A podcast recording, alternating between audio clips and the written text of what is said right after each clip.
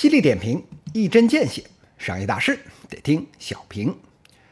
欢迎大家收听小平，我是小云老师。今天呢，跟大家谈一个跟孤儿药有关的话题。二零二零年这年啊，过得实在是太憋屈了。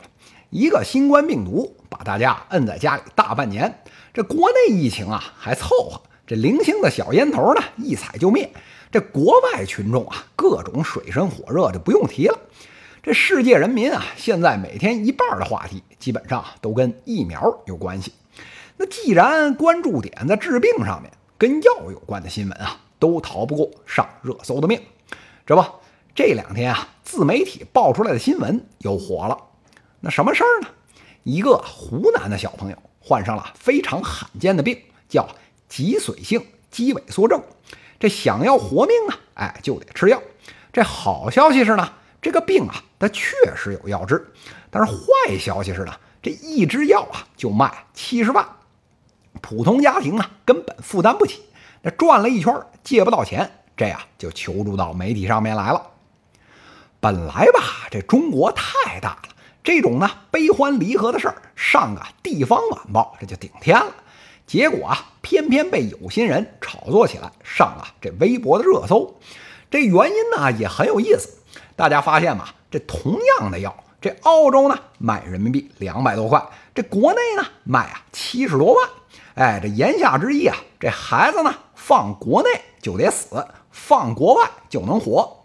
这反正不管什么问题啊，咱先上来扣一个体制问题的帽子。这于是乎啊，说呢这医院黑心的有之。说啊，这药厂没人性的有之；骂这食药监局不作为的有之；羡慕国外月亮圆的有之。这全国自媒体啊，外加官媒一起高潮。这孩子病啊，治不治得好，关这帮人屁事！哎，先把他呀放在这舆论的祭坛上面，做了人血馒头，献祭了流量再说。看着这帮人呢，狂欢了一个多星期，这舆论啊是愈演愈烈。小云老师啊，长叹一口气。这群众的记忆啊，跟鱼一样，永远啊只有三秒。这巴掌大的鱼章啊，就能把他们困住一辈子。这种孤儿病的问题是这两天才出的吗？这前两年啊，大火的电影《我不是药神》，这都白看了。这都不是科普文章，这都拍进电影院的电影了。这帮人啊，还是不明白，当年呢是慢性粒细胞性白血病。今天呢是脊髓性肌萎缩症，这除了这名字不一样，在所有剩下的逻辑是一模一样，掉进同样的流量大坑里面。第一次啊你不知道，哎这不丢人；这第二次、第三次您自个儿不抽自个儿啊，小云老师啊都想替您动了手。这事到如今呢，咱啊还是把这逻辑呢再帮大家梳理一遍。这一共啊就三个方面，这药厂方面。这发病率啊是几万几十万分之一的药，那开发起来是那么容易的？这世界药品开发成功率啊，平均千分之一都没有，你知道吗？啊，别说罕见病了，这做出来，这到哪儿找那么多病人做临床，这都是问题。你说不研究吧，这就是人道主义灾难；你说研究吧，这私营企业这几十亿花进去了，这钱是谁给啊？这政府方面，本着对人民负责的这态度。那是不是应该跟药厂谈判呢？哎，那当然该谈了。这光中国二十一种罕见病，三十八个治疗药物，这都进了医保了。您这总不能说国家不干事儿吧？但是问题来了，这医保盘子一共就这么大。假设啊，咱们就假设一百块钱，您一个罕见病啊占了我五十块钱，那剩下五十块钱，全国人民所有其他病一起分，这事儿换你，你能答应吗？哎，这现实啊就是这么残酷。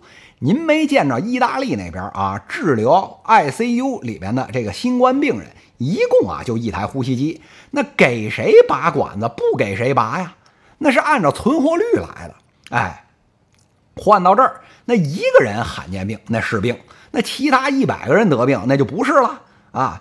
这道德层面啊，您啊争论一百年都行。这实操层面啊，这就得有取舍。再说了。我所有的罕见病啊，都纳入医保，这也行啊。那全国人民这医保费用翻十番，您是看是一个人找您玩命，那还是十几个亿整人找您玩命？那最后到了个人方面，那澳大利亚那两百块人民币的药，您以为是大街上药店随便买的吗？那呀，就得填无数的表格，走各种程序，最后才办得下来。那要是那么简单，直接海外代购，您买一盒送给人家孩子不就完了吗？那还用全国媒体逼逼俩礼拜吗？这时候啊，听众他不乐意了，说：“小云老师，您这就是跟药厂、跟政府穿一条裤子，老百姓的这疾苦啊，你就不关心。”这小云老师啊，是放声大笑：“我到底跟谁穿一条裤子？我这小平小云商业时评两档节目。”快四百期的音频啊，您都先听了，以后啊过来再跟我比比这事儿。我只不过是说，这孤儿药的这问题，它是世界难题。现在哪个国家的解决方案都没有特别成熟，都有利有弊。那最后的解决方案，目前可行的一个呢，是政府、个人、社会三方面分担救助的方式，让这个慈善机构进来，保险公司进来，政府呢再负担一部分，这样。大家的压力都有所缓解。这另一个方案是呢，靠时间来拖，等着呢这药企的专利过了保护期，这仿制药呢可以做了，这样更多的患者能够受益。那听友讲话了，那这些方案都不立竿见影啊。小袁老师啊，两手一摊，这世间的事儿哪有恩全其美的呀？那本来就是一个几十万分之一的概率，解决方案能做到这个份儿上就已经还行了。我能理解这件事儿啊，落在每个家庭上面，这都是零和一的问题。但是像极其罕见的问题，要系统完美的解决方案，您真的是社会治理的正确方向吗？这时候啊，还有听友不服，说啊，你中国啊，它就是不行。您别管啊，这报销有多麻烦，这澳洲呢就是两百多块，这外国的月亮怎么就这么圆呢？哎，这小云老师啊，冷笑三声，那这事儿啊。真这么简单吗？这世界灯塔美利坚治这一模一样的病啊，八十七万人民币，怎么不见您喷呢？那多少欧美留学生忍着智齿发炎不敢在当地拔牙，坐着飞机回来干，那是为啥呀？那还不是因为在国外拔个智齿，来回的机票加拔牙的钱加起来，这都有富裕吗？那么还有最近的这个新冠肺炎，您啊，这国内是挺踏实的。这检测啊，大概率国家都帮您付了。这就算自己要检啊，这也就是一两百块钱的事儿。住院呢，更是全包。您去国外看看，好多国家光检测啊，几千人民币起。进了医院，往死里要你的钱。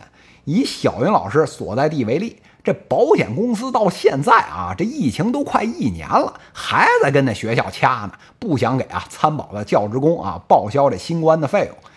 这咱们能不能心里有点逼数，别跟着大家伙一起起哄了？节目最后啊，小云老师啊也是啊长叹一声：“这个广大人民群众啊，这嘴上呢说不要，身体的这一点啊，真是啊最诚实的。这一模一样的问题，丝毫不差的逻辑。三年前药神那会儿啊，摁一下高潮一次，到了今天再摁还继续高潮，真是啊。”百试百灵的验方，我们的这媒体啊，都是啊日本加藤鹰老师的这得意弟子，手法纯熟，是下手准确，早就啊洞悉了一切。这流量它不香吗？这跟点击率赚钱有仇吗？哎，当年的稿子，Ctrl C 加 Ctrl V，把病的名字呢一换，连标点符号的都不用改，就直接发出来了。还有比这更容易的事儿吗？反正啊，群众啊，那都是记忆三秒钟的鱼。这些年啊，拿个小本本，把上这个微博热搜的话题呢都记录一遍，立马啊各种胸有成竹。反正呢，国家大，这人咬狗的事儿啊天天有。同样的模板，哎，一样的操作，哎，一通操作猛如虎，这流量上去了，回应社会关切了。您啊还不能说我低俗，这事儿啊恩全其美，哎，他怎么就不能干呢？这件事儿啊。这群众呢，这一点突出，哎，这也就罢了。自媒体底线低，这也不是什么新鲜事儿了。这最让人不解的是，一堆啊浓眉大眼的官媒不出来仔细解释清楚，也跟在屁股后面起哄。这所有的话都是只说一半。人家问国内为什么七十万呢，您就说啊国家谈判没谈下来。人家问为什么澳洲二百呀，您就证明啊澳洲确实二百。人家问是不是有黑心钱啊？哎，您就写啊，药厂营业额多少多少钱？看似啊这逻辑啊滴水不漏，那实际上啊根本不触及问题的逻辑本质。这话说一半，不解释背后真正的原因，不分析深层的逻辑，剩下无限的空间让广大群众是浮想联翩，带动情绪自由发挥，让流量进一步发酵。这种话说一半的招数，披着合理合法的外衣，干的是比自媒体吃人血馒头还要流氓的事儿。这小云老师啊也是醉了。那现如今呢，这群众呢，对啊，身体诚实；这媒体呢，对啊，流量诚实。那这么诚信的社会，小云老师，我还有什么不满意的呢？以上就是今天资讯的内容，犀利点评，一针见血，商业大事得听小平。各位听友，我们下期再见。